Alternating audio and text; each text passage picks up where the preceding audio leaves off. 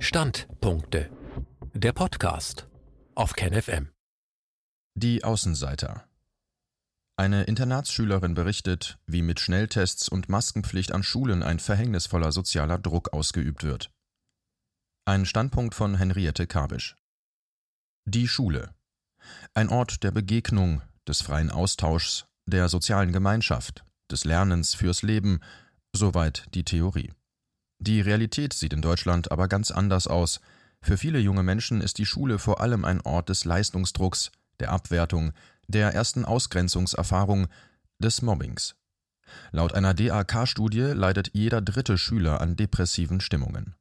Diese Tendenz hat sich verschärft, seit auch die Schulen zum Schauplatz der Corona-Repressionen geworden sind. Plötzlich kommen zu den verhärteten Hierarchiestrukturen unter Schülern und Lehrern auch noch die Anti-Corona-Maßnahmen hinzu und mit ihnen eine mächtige Welle sozialen Drucks. Anstatt beruhigend und aufklärend zu wirken, fördern viele Schulen ein ungesundes Schwarz-Weiß-Denken, das jedes Hinterfragen als Gefährdung brandmarkt und den kritischen Diskurs im Keim erstickt. Wie umfassend diese Ausgrenzung sein kann, erzählt eine Internatsschülerin aus eigener Erfahrung. Das Wort Corona löst in uns allen etwas aus. Angst, Verzweiflung oder Panik scheinen seit einem Jahr die Menschen im Griff zu haben, mich eingeschlossen. Aber nicht, weil ich Panik vor dem Virus habe, nein, ich habe Angst vor der gesellschaftlichen Spaltung und dem teils sehr extremen Vorgehen gegenüber Regierungskritikern. Es scheint, als würde sich die Welt immer schneller drehen. Wir blicken mit Ungewissheit in die Zukunft und niemand kann einem versichern, was in ein paar Tagen sein wird, geschweige denn in einem halben Jahr. Diese Unsicherheit und Überforderung spiegelt sich immer mehr in unserer Gesellschaft wider.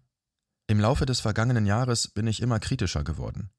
Meine Mitschüler würden mich wahrscheinlich mittlerweile als ignorante Corona-Leugnerin betiteln.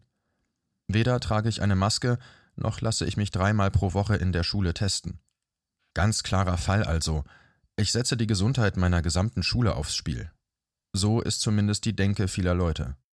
Schon im Sommer hat es angefangen.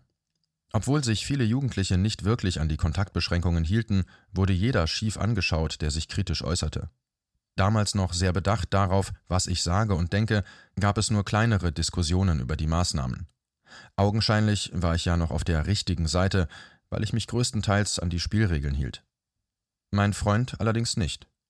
Von Anfang an ist er auf Demos gegangen und hat sich gegen die überzogenen Maßnahmen der Regierung eingesetzt.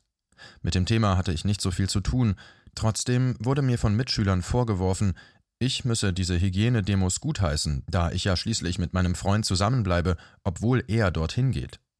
Ganz schön surreal, oder? Über die Monate hat sich die ganze Situation zugespitzt. Doch ich denke, der ausschlaggebende Zeitpunkt war, als ich einen Attest bekam, um im Unterricht keine Maske tragen zu müssen. Ich wurde abgestempelt und mir wurde pures Unverständnis entgegengebracht, nur weil ich kein Stückchen Kunststoff mehr vor dem Mund trug und so aus der Masse herausstach. Ich war immer ein Mensch mit vielen Freunden, doch gerade jetzt merkte ich, wie viele auf mich herabschauten und sich als etwas Besseres sahen. Das Misstrauen wächst. Doch wie extrem die Situation tatsächlich ist, bemerkte ich erst in den vergangenen Wochen.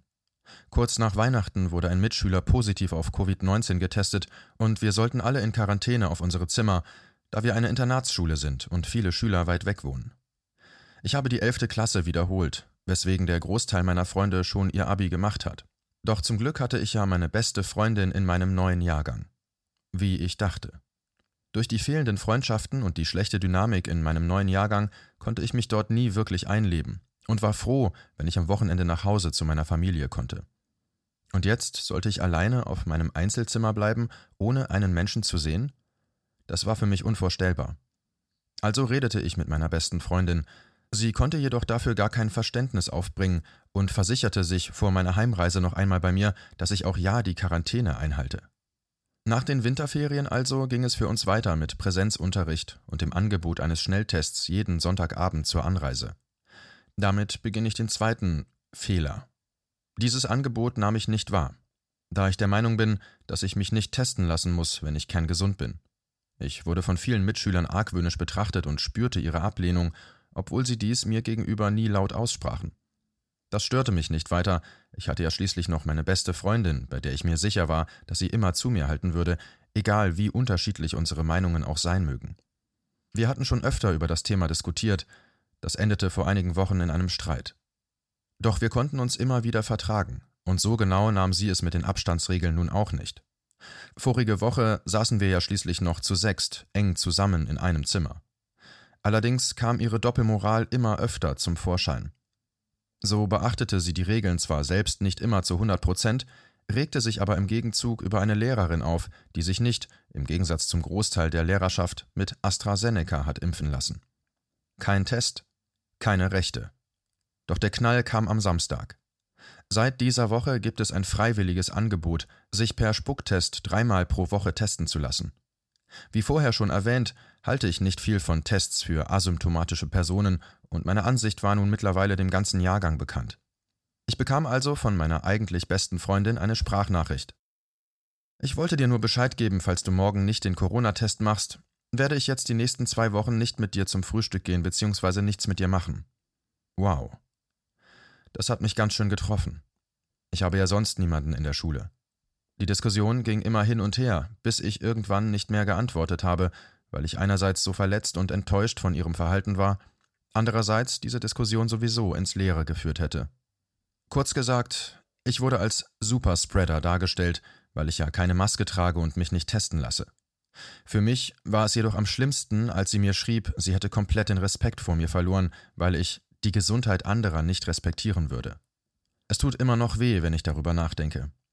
Ich habe versucht, ihr Verständnis entgegenzubringen, zu akzeptieren, dass sie Angst hat und vor allem, dass sie eine andere Meinung hat als ich. Aber so viel Unverständnis im Gegenzug zu bekommen, macht mich fertig. Am Sonntagabend bin ich also mit einem mulmigen Gefühl wieder zurück ins Internat gefahren. Zum Frühstück am nächsten Morgen bin ich nicht gegangen, und in der ersten Stunde haben wir uns ignoriert. Mir hat es schon den ganzen Vormittag vor dem Mittagessen gegraut. Durch die Hygienemaßnahmen gibt es nur noch Zweiertische im Speisesaal, und eigentlich gingen wir immer zusammen zum Essen, um gemeinsam am Tisch zu sitzen. Doch das wollte sie ja nicht mehr. Also saß ich alleine, hab meine gefüllte Paprika runtergeschlungen und bin nach fünf Minuten wieder gegangen, dass ich niemand zu mir setzen wollte. Ich kam mir Mutterseelen allein vor, als hätte sich der ganze Jahrgang gegen mich verschworen. Am nächsten Tag kam eine Mitschülerin zu mir, um mit mir zu reden. Sie fragte mich, ob ich mich denn nicht doch testen lassen wolle. An dem Tag fanden wieder Tests statt, damit ich meine Ruhe hätte, weil einige Mitschüler überlegten, dass sie nicht Getestete nicht mehr in den Clubraum, eine Art Aufenthaltsraum im Internat, lassen möchten. Ich fühle mich wie eine Außenseiterin, weil ich nicht mehr in die kleine perfekte Blase hineinpasse. Ich fühle mich, als hätte ich etwas Falsches getan, etwas Böses, obwohl ich nur mir selbst treu geblieben bin und nach meinen Vorstellungen und Ansichten gehandelt habe. Die ganze Situation macht mich traurig. Als solidarisch gilt nur noch, wer sich testen lässt, sich impfen lässt und Maske trägt, der Rest wird ausgestoßen. Nicht nur aus politischen Diskussionen, sondern auch aus der Gesellschaft. Die Unsolidarischen werden wie Aussätzige behandelt. Die eine Gruppe stellt sich über die andere. Und wer sich mit der maßnahmenkritischen Seite solidarisiert, wird direkt abgestempelt. Ich vermisse die Demokratie, in der jede Meinung gehört und ernst genommen wird. Ich vermisse es, mich frei entfalten zu können, ohne Angst vor der Reaktion anderer haben zu müssen, und vor allem vermisse ich die Menschen, die einmal meine Freunde waren. Dies war ein Beitrag aus dem Rubicon. Magazin für die kritische Masse. KenFM ist crowdfinanziert und unabhängig. Leiste deinen Beitrag zu freier Presse und unterstütze unsere Arbeit finanziell. Wenn du zukünftig keine Beiträge verpassen willst, abonniere den KenFM Newsletter und installiere dir die KenFM App für iPhone und Android. Weitere Informationen auf kenfm.de/support. Hallo Community. In diesem Video möchten wir euch das Thema Bitcoin ans Herz legen. Wir werden euch erklären, was Bitcoins sind, wie man damit bezahlen kann und welche Bedeutung diese Währung für KenFM hat. Viele von euch haben sicher schon von Bitcoin gehört oder nutzen es sogar privat. Wie ihr KenFM mit Bitcoins unterstützen könnt und warum das für uns aktuell sehr wichtig ist, verraten wir euch jetzt. Das ist ein Bitcoin. In Wirklichkeit existiert so ein Bitcoin aber gar nicht. Es gibt ihn nur virtuell im Internet als digitale Währung in einem digitalen Konto. Bitcoin ist eine sogenannte Kryptowährung, die bekannteste weltweit. Man kann damit via Computer oder Smartphone einkaufen, spenden oder sich gegenseitig Bitcoins zuschicken. Bitcoins kann man wie Währungen oder Edelmetalle zum aktuellen Wechselkurs kaufen, verkaufen oder von Freunden zugeschickt bekommen. Einzige Voraussetzung ein E-Wallet, zu Deutsch eine elektronische Geldbörse. Das ist ein Account oder Konto, über das man Bitcoins empfangen oder versenden kann. Wie ihr wisst, nutzen auch wir bei KenFM schon seit ein paar Jahren Bitcoin, damit wir im Notfall auch finanziell unabhängig bleiben können, zum Beispiel von Banken, die uns nicht mehr mögen. Da viele Banken mit unserer Berichterstattung nicht einverstanden sind und nicht im Zusammenhang mit KenFM genannt werden möchten, kam es in den letzten Monaten so weit, dass uns gar keine Bank mehr mag. Weshalb wir leider damit rechnen müssen, vom kompletten IBAN-Zahlungsverkehr ausgeschlossen zu werden. Deshalb der Appell an euch, beschäftigt euch jetzt schon mit der Funktionsweise von Bitcoin, damit ihr uns auch im Notfall trotzdem weiter unterstützen könnt. Alles, was ihr dafür tun müsst, ist, eure bisherige Unterstützung in Euro einfach in Bitcoin an uns zu senden. Dazu legt ihr einfach eine kostenlose E-Wallet an, wandelt einen Betrag eurer Wahl in Bitcoin um und sendet uns diesen an unseren Bitcoin-Account. Den Link findet ihr unter jedem unserer Beiträge sowie unter diesem Video. Alternativ dazu könnt ihr aber auch diesen QR-Code mit eurem Smartphone scannen. Übrigens, eine detaillierte Schritt-für-Schritt-Anleitung haben wir zum Nachlesen für euch schon einmal vorbereitet. Ihr findet sie auf canfm.de/bitcoin. Ob Bitcoin oder Kryptowährungen wirklich die Zukunft des Geldes sind, wissen wir nicht.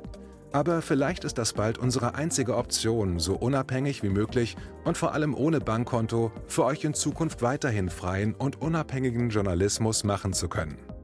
Wir hoffen sehr auf eure Unterstützung und sagen jetzt schon tausendmal Danke. Euer Team von KenFM.